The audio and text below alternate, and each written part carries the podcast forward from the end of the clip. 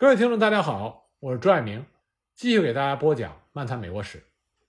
上集我们谈到了欧洲法国和西班牙对于英国宣战，给英国在欧洲添加了巨大的压力。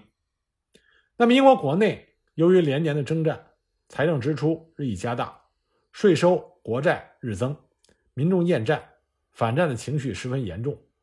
从1779年开始，各地的民众纷纷举行集会。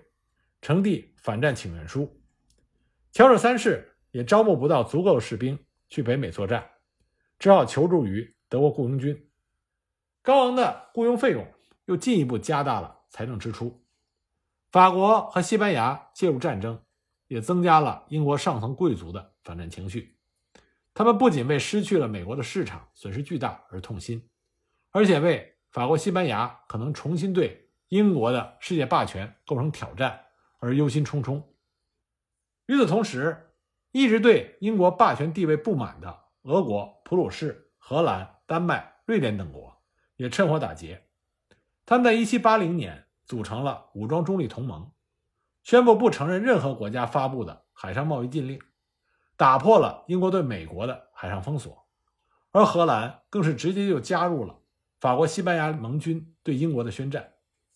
所以说。从1779年开始，美国独立战争的性质已经发生了改变，它已经逐渐变成了欧洲各大强国为了争夺殖民地而遍及欧亚美非等大洲的国际性的反应战争。英国由此陷入了空前的孤立状态，而与英国当时的内外交困情况形成对比的，美国则迎来了前所未有的大好局面。大陆军经过几年的苦战。不仅站稳了脚跟，还得到了越来越多的国际援助。从战争中成长起来的大陆军，虽然装备奇差，而且衣衫褴褛，经常食不果腹，但是经过训练之后，已经成为了一支与英军正面对攻、丝毫不落下风的坚强的军队。不过，不可否认的是，毕竟战场是在美国的本土，所以美国的国内状况也不比大英帝国好到哪儿去。持续的战争使得刚刚独立的美国经济濒临崩溃，通货膨胀严重，物价飞涨，物资奇缺，再加上松散的邦联体制，没有一个强有力的中央集权政府，各州发行的货币一贬再贬，债券更是到了无人问津的地步。政治上，保皇派的活动也是越来越猖獗，联合原住民，也就是印第安人进行暴乱和暗杀层出不穷。很多独立派的人士遭到了杀害，进而出现了更多的投降者和逃亡者。而在军事上，被美国独立派民众们寄予厚望的法国主力援军，迟迟没有能够到达。先期前来的德斯坦伯爵率领的法国舰队，也没有取得什么胜利，就铩羽而归。大陆军也因为士兵们服役到期和财政不足引起的军费减少等原因。人数大为减少，到一七八零年上半年的时候，只有不到四千人。因此呢，在一七八零年年初左右，英美双方进入到了一个短暂的僵持阶段，双方偶尔零星的冲突，没有大的战事发生。但是随着大陆军新服役士兵的不断到来，以及英军司令克林顿战略部署的逐渐到位，双方都在积蓄力量，准备着下一场大战。那么，自从一七七六年。南卡查尔斯顿之战，英军失利之后，查尔斯顿就一直被大陆军牢牢控制。在克林顿开辟南部战场之后，查尔斯顿的战略地位就显得越发的重要。因此呢，大陆军将南部的主要兵力都集中在了查尔斯顿。林肯将军在萨凡纳失利之后，也带着部队来到了这里，使得防守南卡查尔斯顿的美军兵力达到了五千五百多名。可是，即使如此，林肯将军对于防守查尔斯顿仍然没有多大的信心。他虽然是华盛顿手下的主要将领之一，但是一直以来都习惯于听从华盛顿的命令而行动。他是一名优秀的执行命令型的将领，对于自己独当一面缺乏信心。而在萨凡纳的失败也让他怀疑自己的指挥能力，所以他把自己的困境写信告诉了华盛顿，请求华盛顿的支援。而在此时，一七七九年一月底的时候，克林顿将军率领大批战舰，运载着军队来到了萨凡纳，但是由于在途中受到了暴风雨的袭击，损失了很多骑兵部队的战马。失去战马对于克林顿来说是个很大的损失，因为没有马匹，他就无法利用骑兵部队的机动性去对付那些熟悉地形、神出鬼没的大陆军民兵，而这些民兵是他此时稳定南部局势的最大威胁。所以，克林顿的当务之急就是获得马匹，重新武装自己的骑兵部队。二月十一日，克林顿在查尔斯顿登陆，驻扎在阿西里河的对岸，与查尔斯顿隔河相对。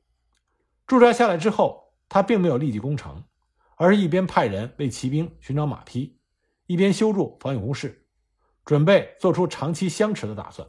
不过，克林顿很快发现查尔斯顿。大陆军的实力不强，因为在过去的三年里，因为战场远离南方，南卡的人光忙着赚钱，查尔斯顿的守卫日益松懈，当时发挥重要作用的防御工事都荒废了。而负责防卫的林肯将军，他对查尔斯顿能够守住的信心不足，但是呢，他总要尽力而为，因为查尔斯顿毕竟是南方的门户，关系重大，不能够轻易的放弃。林肯手里只有五千人，他迫切的需要援军。他向南卡、北卡、弗吉尼亚各州求援，可是只有弗吉尼亚派来了七百五十个民兵，基本上杯水车薪。眼看着克林顿的包围圈越来越小，查尔斯顿危在旦夕，林肯就请求南卡政府允许一部分的黑奴参加大陆军，帮助防守。他刚刚说出这个想法，南卡的议会就炸开了锅。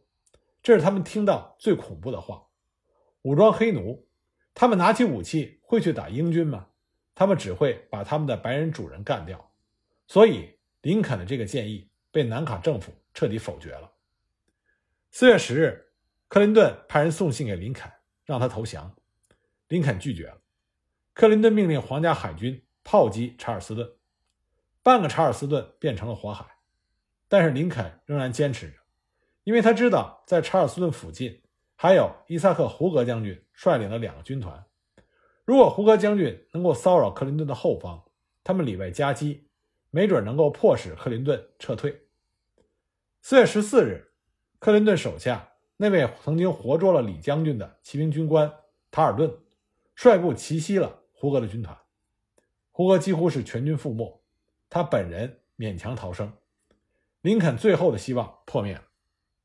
四月二十一日，林肯向克林顿提出了投降条件。克林顿说：“你唯一的选择就是无条件投降。”林肯拒绝。克林顿说：“那就让你尝尝厉害。”五月九日，克林顿命令海军和陆军同时开炮。这通炮击的作用是明显的。炮声刚停，查尔斯顿的居民就涌到了林肯的指挥部和南卡的州议会游行请愿，坚决要求投降。在这样的情况下，1780年5月12日，林肯宣布无条件投降，五千名大陆军放下了武器，四百门大炮，六千支枪落入到英军的手中。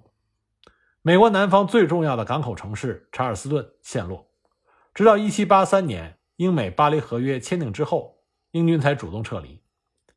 查尔斯顿之败，毫无疑问是美国独立战争中最惨痛的，他的损失。远远超过了之前纽约和费城，而查尔斯顿的失守堵死了整个南方的出海口，沉重的打击了南方经济。此后，南方各州开始陷入到经济危机，大片的种植园破产。战争结束之后，很长时间都缓不过劲儿来。查尔斯顿之战之后，南方的保王党势力异常的活跃，他们组织武装与革命派打得不可开交。一般来说，英军和大陆军在战场上相逢的时候，多多少少会表现出对对方的尊重，也是对军人的尊重。然而，这种默契在民兵武装之间完全不存在，双方都往死里打。南方战场看上去更像是一场内战，这正是克林顿所希望看到的。英军占领查尔斯顿之后，克林顿带着部分人马返回了纽约，把征服南方的任务交给了他的副将康沃利斯。康沃利斯的目标就是把大陆军彻底赶出南卡和北卡，然后占领弗吉尼亚。看上去这个时候，英军的南方战略取得了巨大的成功，美国的独立再一次面临生死考验。然而，正在北方的华盛顿却对南方的战事无能为力，因为他自己也经历着生存的危机，他的周围暗流汹涌，随时都会把他吞没。一七八零年五月，在占领了南方最重要的港口城市查尔斯顿之后，克林顿就领着部分得胜之师返回了纽约。他终于可以腾出功夫来，重新谋划控制纽约州的哈德逊河流域，切断新英格兰和其他地区的联系。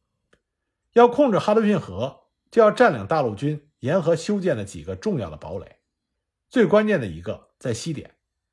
华盛顿也最担心这个地方，他必须派一个忠诚又能干的将军镇守西点。这个将军他选的就是阿诺德。从萨拉托加到西点，阿诺德这一路走得并不轻松。三年前，阿诺德在萨拉托加战役中伤了左腿，险些被截肢。后来好不容易保全了那条腿，可是左腿比右腿短了一点五寸，从此他走起路来一瘸一拐。华盛顿看着心疼，觉得亏欠他太多。一七七八年六月，大陆会议和宾夕法尼亚政府在英军撤离之后返回了费城，城里的秩序混乱，商人们囤积居奇，物价飞涨，供应短缺。大陆军要帮助费城尽快的恢复正常秩序。由谁出任费城的最高军事长官呢？华盛顿当时毫不犹豫的就选择了阿诺德，这是对他的信任，也是对阿诺德在独立战争前期优越表现的一种嘉奖。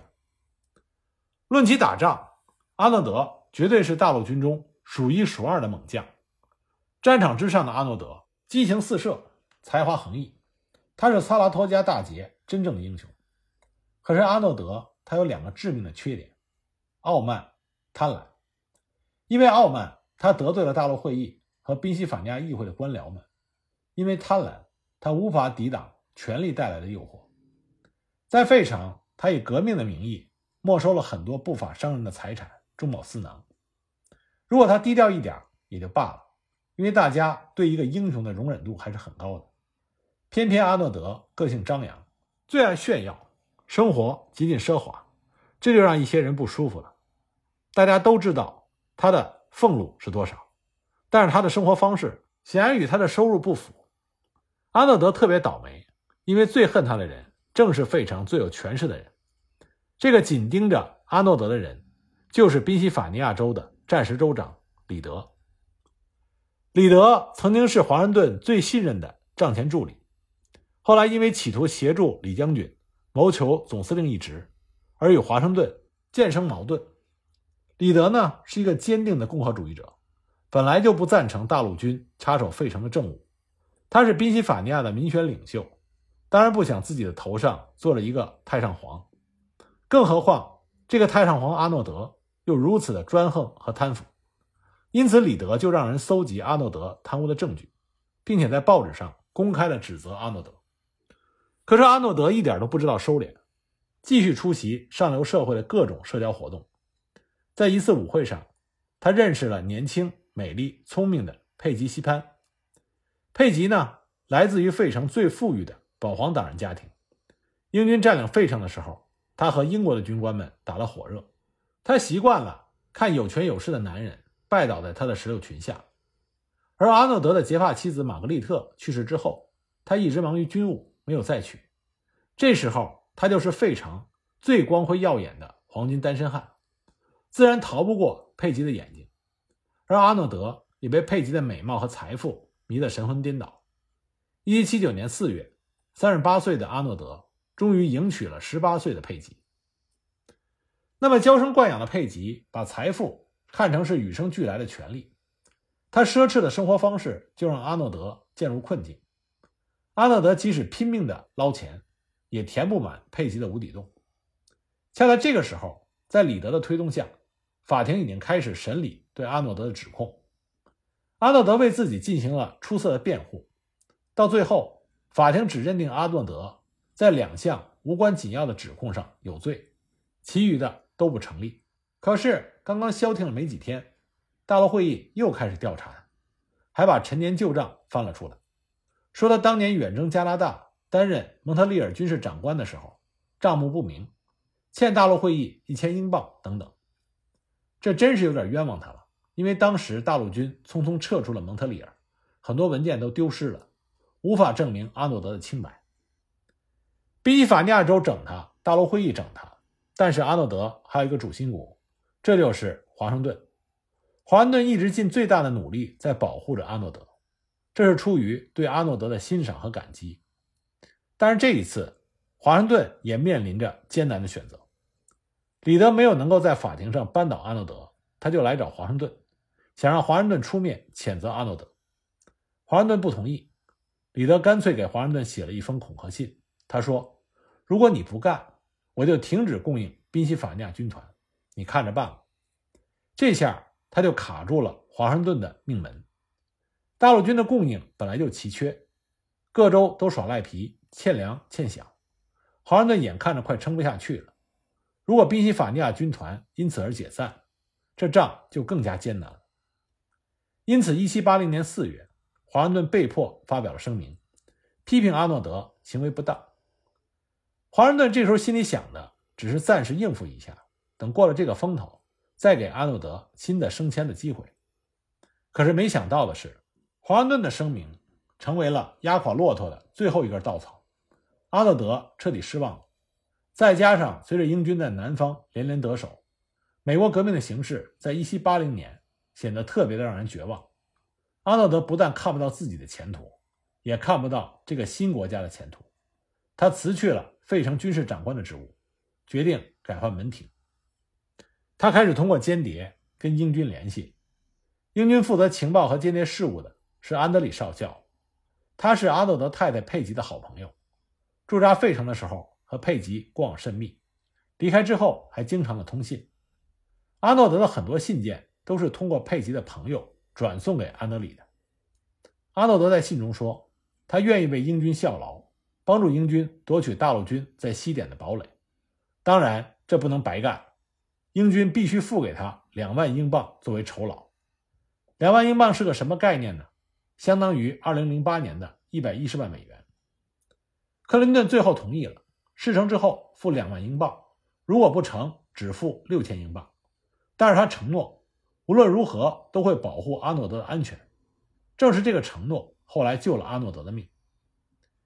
一七八零年八月，华盛顿终于看到了一个重新启用阿诺德的机会。他想派阿诺德去南方收拾局面。这要是从前，阿诺德一定会高兴地跳起来，因为他这个人一听打仗就来劲儿。可是这回。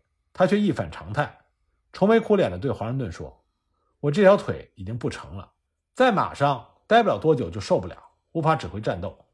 你能不能派给我一个不那么激烈的活，比如镇守西点？”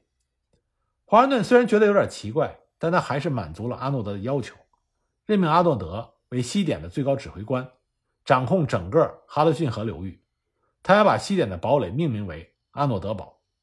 那么，阿诺德到西点上任之后，是如何和英军密谋？那么他的密谋又是否获得成功呢？我们下一集再继续给大家讲。